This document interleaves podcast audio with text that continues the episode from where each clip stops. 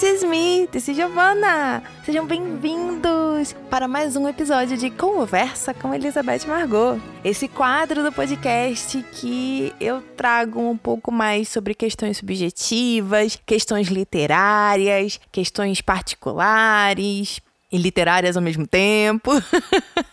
Então, assim, esse quadro é muito mais um pouco dos meus amores como um hobby, e hum, acho que um dos meus maiores hobbies é a escrita, é a literatura, né? A leitura. E então eu não podia deixar de fazer esse episódio em outro quadro do podcast, né? Por exemplo, como Chocolate História. Ele não se enquadraria tão bem. Ele se enquadra aqui. Então eu estou bem animada para começar esse episódio. E dizendo isso, hoje o episódio vai ser sobre o Ribeiro Couto, que foi um escritor brasileiro no início do século XX, início para metade, e é sobre ele que eu vou falar hoje.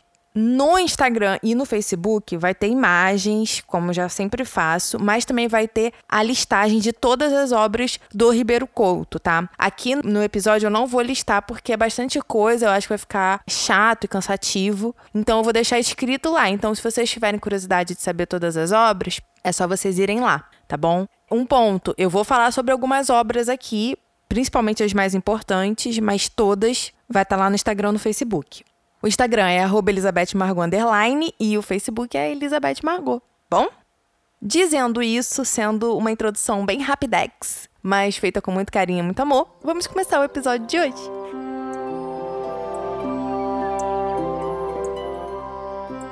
Ribeiro Couto que na verdade se chamava Rui Esteves Ribeiro de Almeida Couto. Ele foi um jornalista, poeta, contista, romancista, magistrado e diplomata brasileiro. O Ribeiro Couto nasceu em Santos, em São Paulo, no dia 12 de março de 1898 e morreu em Paris no dia 30 de maio de 1963, com 65 anos de idade. Um ponto muito importante que eu já vou trazer de início foi que o Ribeiro Couto ele foi membro da Academia Brasileira de Letras do dia 28 de março de 1934 até né, o dia da sua morte, ocupando a vaga de Constâncio Alves. Quando eu falo vaga é a cadeira, né? Quando um membro da cadeira morre, outro é eleito, e aí sucessivamente. Então, ele fica sendo dono daquela cadeira dentro da Academia Brasileira de Letras até seu falecimento. Então, vamos lá. O Ribeiro, ele é filho de José de Almeida Couto e de Nízia da Conceição Esteves Ribeiro. Ou seja, ele pegou o sobrenome do pai e da mãe uniu e transformou no seu nome full time. Ele vai cursar a Escola de Comércio José Bonifácio em Santos, né, em São Paulo. E seu primeiro trabalho como jornalista foi em 1912, em Santos mesmo, tá? Porém, em 1915, ele vai iniciar o curso de Direito em São Paulo, capital, na Faculdade de Direito de São Paulo. Porém, mesmo ele cursando direito, ele ainda vai continuar trabalhando em jornais. Em 1916, ele vai trabalhar no Jornal do Comércio e depois no Correio Paulistano e vai continuar trabalhando em vários jornais, em diversos jornais, até 1922. Em 1918, o Ribeiro vai vencer um concurso literário na revista A Cigarra, com o poema Ayangabaú. Porém, em 1919, ele vai se transferir para o Rio de Janeiro e vai se formar em bacharel de Direito na Faculdade de Ciências Jurídicas e Sociais do Rio de Janeiro. Foi com a sua mudança para o Rio de Janeiro que ele vai iniciar uma amizade aí que vai durar a vida toda com o poeta Manuel Bandeira. O Ribeiro Couto era bastante amigo do Manuel Bandeira. E é nesse momento no Rio de Janeiro que eles criam esse laço. Também, ainda no Rio de Janeiro, o seu primeiro livro de poesias vai ser publicado, e isso vai acontecer em 1921. E o livro se chamava O Jardim das Confidências e a capa foi ilustrada por Di Cavalcante.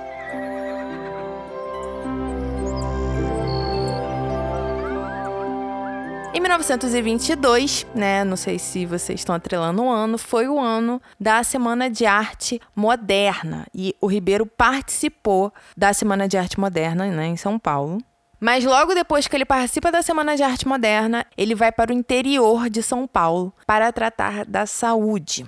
Porque ele tinha tuberculose, então ele precisava tratar da saúde. Nesse mesmo ano, 1922, ele vai lançar o livro A Casa do Gato Cinzento e O Crime do Estudante Batista, que são contos e são livros importantes dentro da carreira dele. E aí, depois disso, ele vai morar por dois anos em Campos do Jordão para, né, a gente já falou, tratar a tuberculose. Depois de Campos do Jordão, ele vai para São Bento do Sapucaí, onde ele vai trabalhar como delegado de polícia. Mas como ele era formado em direito, né, naquela época essas coisas abriam um precedente.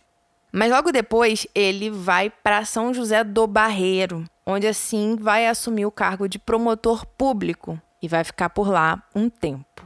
Mas assim, gente, um ponto importante é que a saúde do Ribeiro Couto não era uma saúde tão forte, né? Ele não era que ele estava todos esses anos com tuberculose, mas assim, ele se curava, mas ele ainda estava tipo fraco, os pulmões ainda estavam fracos. Então a ideia é sempre ele ficar no interior para justamente se curar, né? Porque naquela época os médicos aconselhavam isso, né? Quem tinha um pulmão tuberculoso, o ar puro, longe da cidade, entendeu? A calma do interior. Tanto que em 1925 ele ainda não estava 100% curado e ele vai para Pouso Alto, em Minas Gerais porque o clima lá era bem mais favorável para o tratamento, né, para os pulmões dele. E ele vai continuar trabalhando como promotor, só que agora né, em Pouso Alto, Minas Gerais. E isso vai ocorrer até 1928. Porque em 1928, o Ribeiro vai voltar para o Rio de Janeiro. E quando ele volta para o Rio, ele vai voltar a trabalhar como redator de jornal, especificamente no Jornal do Brasil.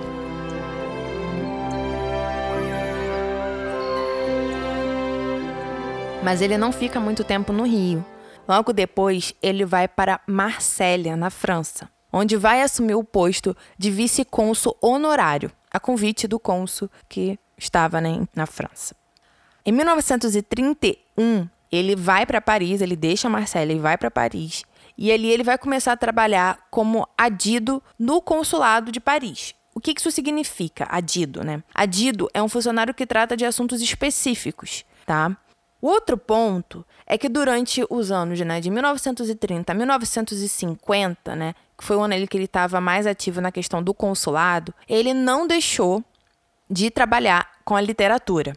Quando eu digo que ele estava envolvido mais na questão do consulado, é que ele estava ainda na Europa. Toda a carreira do Ribeiro Couto diplomática é na Europa. Com isso, ele vai morar em diversas cidades europeias, justamente porque ele vai acabar indo trabalhar em diversos consulados do Brasil, né, em diversos países. Mas aí, como eu falei, ele nunca vai deixar de lado a literatura. Por exemplo, foi nesse período que ele escreveu Cabocla, que é o maior romance dele, né? Teve a novela da Globo, né, Cabocla, baseado no romance do Ribeiro Couto. Cabocla foi escrita em 1931, nós temos também Conversa Inocente, que foi escrita em 1935. Prima Belinha, que foi escrita em 1940, e entre outros contos, crônicas e poesias, né, e poemas. Tudo isso que eu falei foi nesse período aí que ele estava em maior atividade na carreira diplomática na Europa, mas ele não deixou de lado a literatura. E a gente pode trazer a ideia de cabocla muito como uma experiência pessoal também. Porque, querendo ou não, o Ribeiro Couto ele passou por todo um processo né, de ir para o interior se tratar de saúde, que o Luiz Jerônimo, né, o personagem principal do livro, também passa. Então, essa ligação que a gente faz é muito interessante. Também não podemos deixar de falar que o Ribeiro vai continuar como colaborador dos jornais aqui no Brasil. O jornal Globo, o jornal A Província de Pernambuco e o Jornal do Brasil são os jornais que ele vai continuar trabalhando, mesmo morando na Europa. Então, no dia 28 de maio de 1934, o Ribeiro Couto vai ser eleito para a cadeira de número 26 da Academia Brasileira de Letras.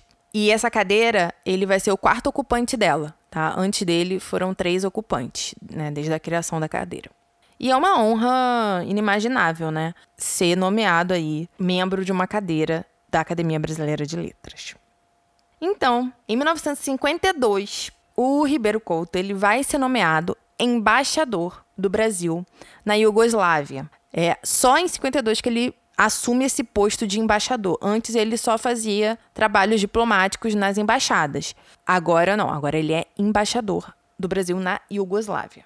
Cargo em que ele ficou até se aposentar. Foi o último trabalho dele, vamos dizer assim, de carteira assinada. Mas até se aposentar, o Ribeiro Couto vai ser embaixador do Brasil na Iugoslávia.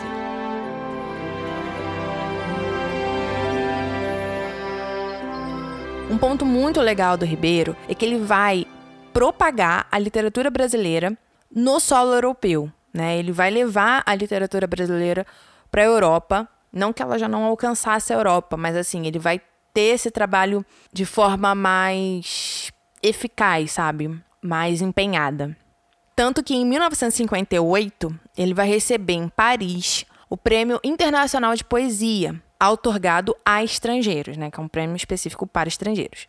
E esse prêmio vai ser relacionado à obra Le Jour est long. Gente, tentei falar um, um francês aqui, mas eu sei que não ficou tão bonito, não. Mas basicamente significa o dia é longo.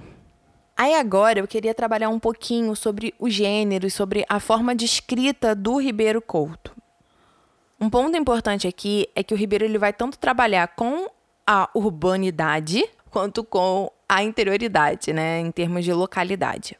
Ele tanto vai fazer o movimento do personagem indo para o interior, saindo do centro urbano e indo para o interior, quanto vice-versa, né, do personagem saindo do interior e indo para o centro urbano, trazendo é, essa dicotomia para a vida, né, do personagem, né, ou seja, ele vai encarar essa nova paisagem e está encarando ela no externo, mas também está encarando ela no interno.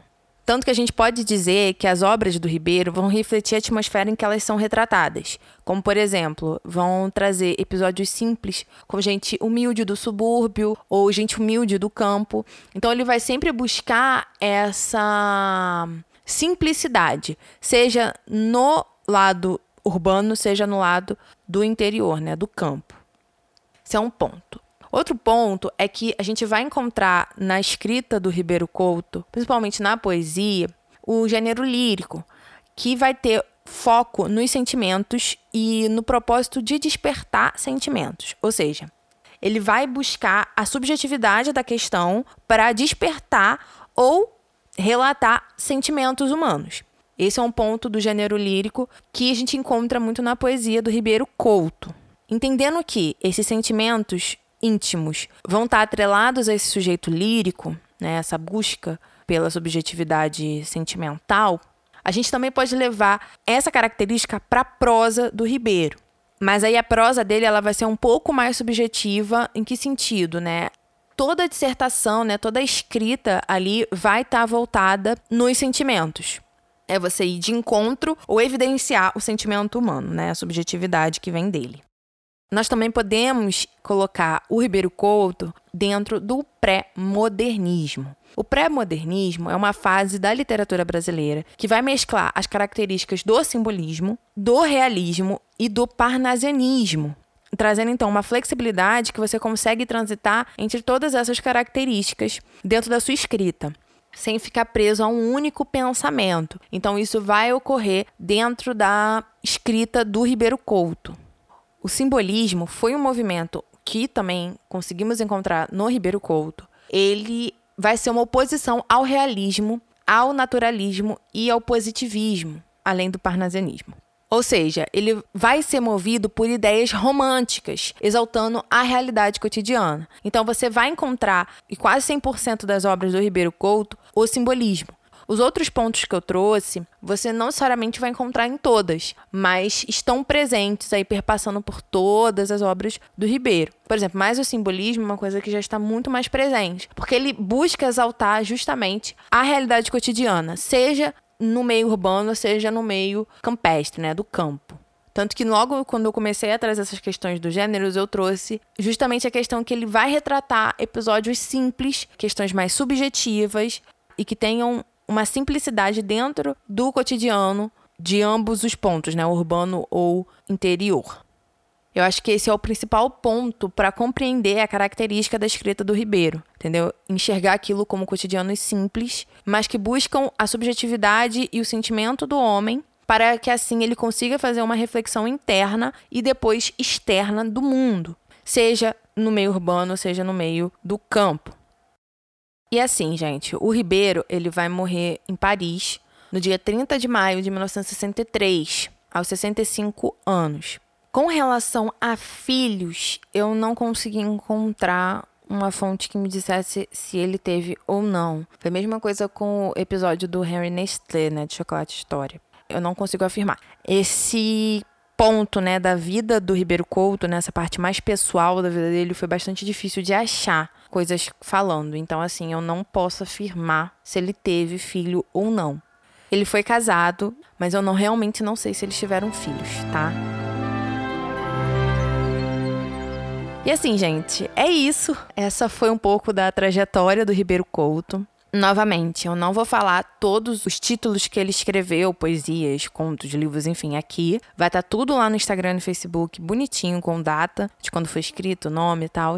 Então, não deixem de ir lá, ler, né, conhecer também essa outra parte, ver fotos do Ribeiro Couto, várias coisas que eu tenho aí que eu vou postar lá no Instagram e no Facebook.